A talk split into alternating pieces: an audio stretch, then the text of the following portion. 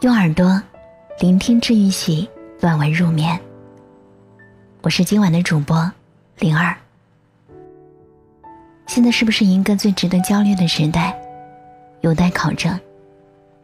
但焦虑之前，前所未有的成为社会搜索关键词，却是不容置疑的。而焦虑的源头，听起来像是可能性，其实都跟钱挂上了钩。从职业考量到婚姻组合，生命里的每一个重要选择，都和钱息息相关，比能不能够跟上消费升级更迫在眉睫的，仿佛成了如何实现财富阶级的跨越。当然，在这里，爱情也会受到一些影响。那么今晚，想跟大家分享这样的一段故事：那个一心只想嫁富人的寒门姑娘。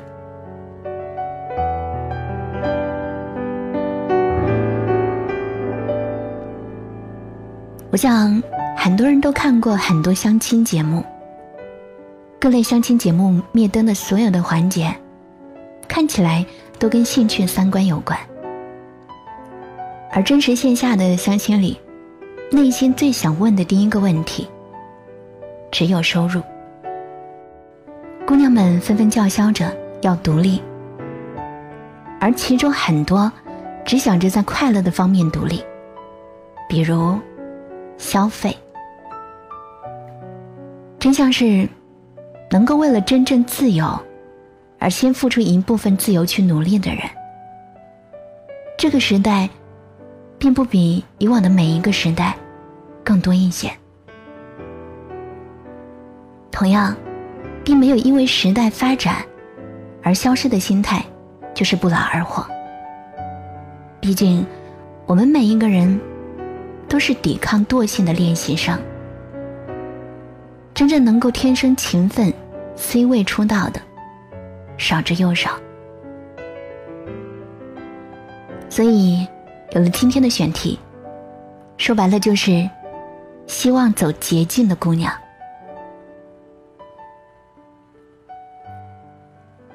我从内心并不真正对这类姑娘有丝毫的鄙视。很多人会说，她们不是靠自己。想钓上富二代，他们不靠自己，难道靠你吗？无非是努力的方向不同。这个社会又一个关于成年人的真相是：看结果。以前不是那一句很流行的话，说真正的英雄是敢于面对生活。敢于面对生活的真相，还能够保持热爱的人吗？你寒窗苦读，职场厮杀，艰辛创业，或者有一个好爸爸，他拼上青春三五年。英雄不问出处，然而选题有了，很难找到愿意聊的人。直到南希希的出现。她是第一个主动想说自己故事的姑娘。我们的采访进行了很久，甚至让我自己也开始重新思考这样的一个选题。非常的感谢她。真正觉得这一条路没什么的人，才不会犹抱琵琶。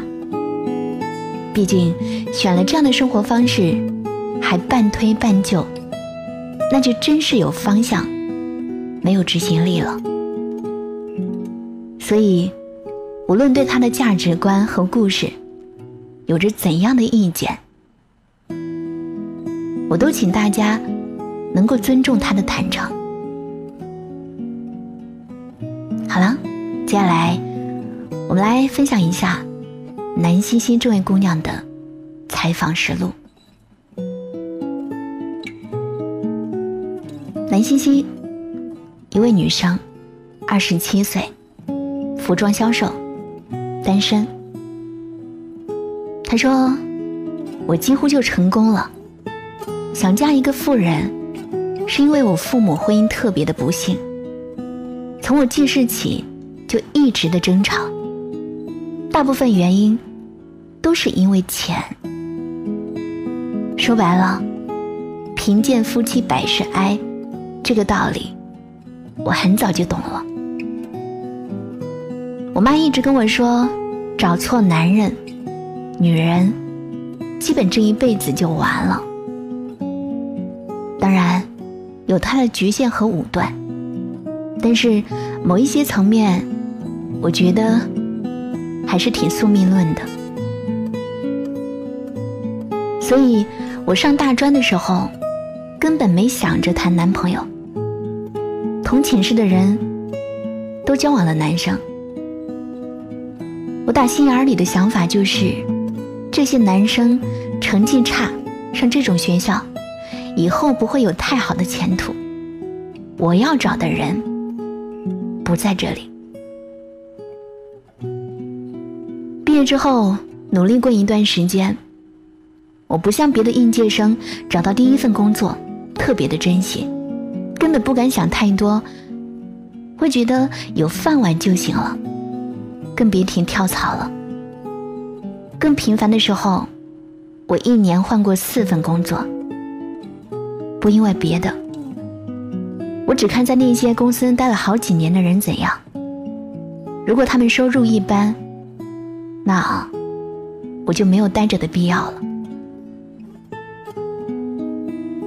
我的现实跟其他姑娘遮遮掩掩不同。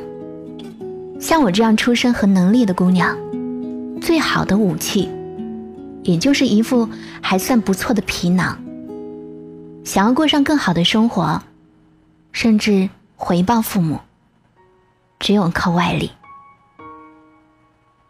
但是，我也不是那一种随随便便就跟别人上床的姑娘。我觉得他们特别傻。在现在这个时代，想嫁得好，名声太重要了。很多人一辈子都在一个城市生活，人与人的关系没你想的那么的遥远。往往认识三四个人就能发现有共同的熟人，费尽心机的装名媛，到最后被证明是一个外围的作风，那也太顾此失彼了吧。另外一个问题就是圈子。说实话，你是什么圈子的人，就只能认识这个档次的人，这是很客观的。凭我的水平，认识的最多的，也就是一些跟我差不多的男人，最多是看起来有一点小钱的，其实家境也就是城市小康的，而这不是我的目标，所以。我最后换了一个二手奢侈品销售的工作，并不是因为喜欢。谁会喜欢天天卖自己买不起的东西呢？纯粹是，在我所有能够胜任的事情里面，这个工作最有可能接触到一些有钱的男人。我的老板就是这么泡到她的老公的。后来她生完孩子。她老公就给她资金，做起了这个生意。现在养尊处优，开豪车，戴好表。你根本看不出来，她以前也是一个农村姑娘。后来的情况如我所愿，我认识了三个对我有好感的男人。第一个是一个富二代，他算有一点小理想。不想只花他爸的钱，就借了一笔出来做期货生意，但是最后亏了。于是，他又借第二次想开连锁的二手奢侈品店。他是来我们店里取经的。于是，我们就加了微信。我是那一种早就开始经营朋友圈的人，因为我知道，总有一天。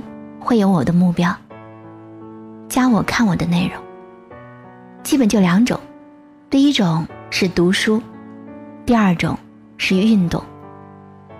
这样别人至少觉得我不是一个肤浅的姑娘，也不晒奢侈品那些，显得很俗。他很快就除了咨询我一些行业类的事情，还没事儿给我点一个赞。